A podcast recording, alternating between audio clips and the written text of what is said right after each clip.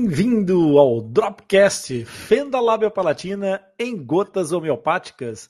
Nós levamos informação para construir sorrisos abertos e sem aberturas todos os domingos, falando com você diretamente dos estúdios do Atlas Lipcast. Vem comigo, eu sou o Rony Furfuro, médico dentista e coordenador da equipe multidisciplinar de tratamento de fenda lábio palatina do Atlas Lipcast, aqui no Dropcast eu vou responder, vou explicar, comentar um fato ou uma dúvida sobre fenda labiopalatina, aquelas dúvidas que aparecem mais frequentemente e se transformam numa pedra no seu sapato. Então, se você quiser que o tio Rony responda a sua dúvida, pode enviar um e-mail ao nosso back-office atlaslipcast@atlaslipcast.com que o Zaqueu estará aqui para representar vocês, fissurados, mãe, pai ou próprios fissurados. Então se liga, porque hoje, excepcionalmente, o Zaqueu pediu a Juliana para o representar. E a Juliana é quem vai trazer o nosso assunto para a conversa de hoje, mas por enquanto vamos apenas conhecê-la. Olá, Juliana, boa noite.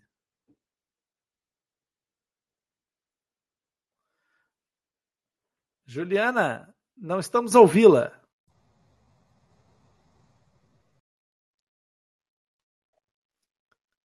A qualquer coisa com o áudio da Juliana que não estamos conseguindo ouvi-la. Aqui no chat, vocês conseguem ouvir a Juliana? Alguém escreva, por favor, aí no chat se Olá, a voz da Juliana noite. aparece para vocês. Olá, boa noite, me ouvem? Ah, agora sim, Juliana, agora já ouço. Boa noite. Olá, boa noite, eu estou aqui a representar o Zaqueu. Muito bem, Juliana, muito obrigado. Pessoal, o Atlas Lipcast é isso, um podcast totalmente feito aqui, direto, ao vivo, eh, sobre a corda bamba no trapézio sem rede. Então, o Atlas Lipcast é, é, está aqui dedicado às anomalias congênitas da face e especialmente à fenda lábio-palatina. Então, agora, se é a tua primeira vez aqui e se tu gostares daquilo que a gente faz, não te esqueças de subscrever o nosso podcast e de ativar as notificações. Então, vamos ao que interessa, Juliana. O que é o tema de hoje?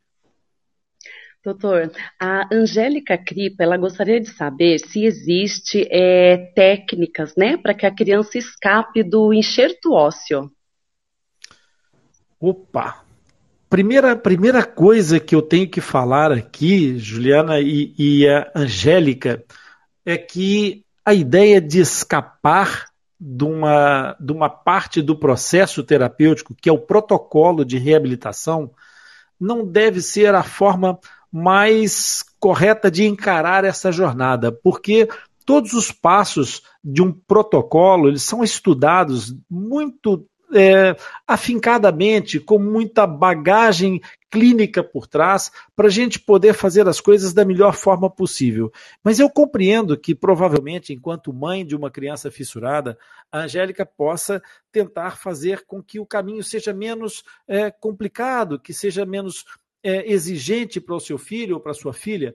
Então, eu vou entender esse escapar aí como uma tentativa de encontrar um caminho alternativo porque escapar do enxerto ósseo, na realidade, pode não ser a melhor forma até para a própria criança de, é, de, se posicionar perante esse passo terapêutico tão importante que é a reintegração, que é a reconstrução do rebordo alveolar, onde vão nascer os dentes, que são tão importantes para constituir esse tão almejado, sorriso aberto e sem aberturas. Para te responder essa questão, Angélica, se é possível nós encontrarmos alternativas para o enxerto ósseo, na verdade, o enxerto ósseo tem uma abordagem que varia muito de protocolo para protocolo. Existem muitos tipos, muitos protocolos diferentes que são aplicados e todos os protocolos, eu refiro isso todas as vezes que me perguntam sobre protocolos, todos os protocolos têm sucessos, todos os protocolos têm insucessos. Não tem a ver só com o protocolo, tem a ver com muitas variáveis que entram e que são conjecturáveis nessa, nessa abordagem do que é o sucesso ou insucesso na reabilitação de uma, de uma fenda labiopalatina.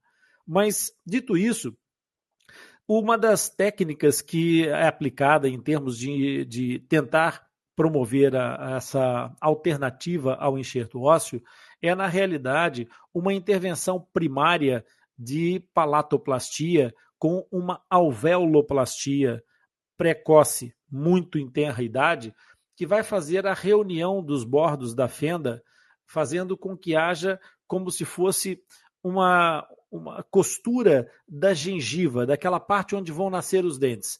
Então, une-se essas duas, esses dois lados da fenda.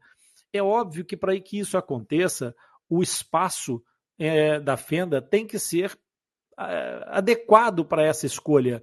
Não, não é qualquer fenda que se presta a esse tipo de intervenção numa, numa fase precoce, porque às vezes há aqui uma, uma distância, uma discrepância muito grande, um desalinhamento dos bordos dessas duas, dessas duas partes da, que têm que ser integradas nessa sutura. Então, essa intervenção precoce, quando é possível, quando está indicada, e desde que a equipe que acompanha essa criança adote esse protocolo, é possível fazer essa alveolo-palatoplastia, que vai tentar fazer com que, no desenvolvimento dessa criança, a aproximação dos bordos dessa fenda acabe por promover uma, é, uma espécie de reintegração dos dois lados do, do, do, alvéolo, fazendo com que o espaço seja tão pequeno que seja eventualmente desprezível e que permita a erupção dos dentes nessa região.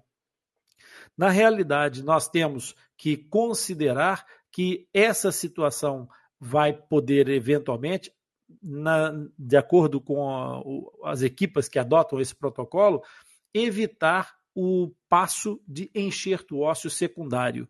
E o enxerto ósseo secundário, no que é que consiste? Consiste numa altura própria, que normalmente acontece já em fase de dentição mista. E o que é a dentição mista? A dentição mista é aquela fase em que nós temos a criança com dentes de leite e já com dentes permanentes. Portanto, há uma determinada fase nessa de transição ali, que é quando o dente canino atinge dois terços da sua formação radicular, é dentro ainda do osso, que nós colocamos osso transplantado ou desenvolvido de outra forma para aquela região onde o dente vai é, circular, onde o canino vai precisar passar. Então, nós vamos construir, na verdade, uma ponte óssea para que esse canino possa passar por ali, porque senão teria o canino erupcionando para dentro da fenda, de um espaço vazio. O que acontece nesses casos é que quando nós levamos um enxerto ósseo, geralmente ele vem transplantado nessas fases, é, por isso é um enxerto autólogo, é um enxerto, um enxerto que vem do próprio, do próprio paciente geralmente pode ser tirado em alguns ossos em especial, mas aquele que é mais unanimemente é, primeira escolha é a crista ilíaca, que é o osso da anca. Esse osso tem a mesma origem embrionária do osso alveolar e é escolhido para isso. A outra forma de nós poderíamos considerar aqui de escapar, entre aspas, da, da, do enxerto, na verdade não seria escapar do enxerto, teria a mesma que fazer a, a colocação de osso naquela zona do espaço da fenda, mas eventualmente não precisando de um enxerto transplantado, ou seja, não precisaria ir a nenhuma zona doadora do próprio paciente recolher osso para colocar ali. E como é que isso pode ser feito? Pode ser feito através de um assunto que já foi recorrente no nosso Dropcast, que foi trazido pela doutora Daniela Franco Bueno, que é o desenvolvimento a partir de células mesenquimais, é, desenvolvem células tronco em laboratório que promovem a proliferação de uma, um biomaterial que é colocado nessa região e que promove, então, a osteogênese, ou seja, a formação do osso. E assim, há na mesma a colocação de um enxerto ósseo, mas não é transplantado, é colocado ali a partir, a partir de, uma, é, de um desenvolvimento de, do osso que é feito, na realidade, em laboratório. Por isso, não será uma forma de evitar o, o, de escapar do enxerto ósseo, mas eventualmente uma outra forma de fazer essa, essa integração do, do enxerto ósseo. E assim ultrapassamos mais uma etapa. Eu quero te agradecer pela sua participação e companhia. E se você aprendeu alguma coisa hoje ou se esclareceu alguma dúvida, curte e compartilhe esse episódio com algum amigo, um familiar. Eu tenho certeza que eles vão gostar e aproveitar. Você vai deixá-los também com um sorriso aberto e sem aberturas. Compartilhando e enviando as suas dúvidas para o nosso podcast nos ajuda a divulgar a informação sobre fenda labiopalatina e nos motiva a continuar criando conteúdo alinhado com as suas expectativas.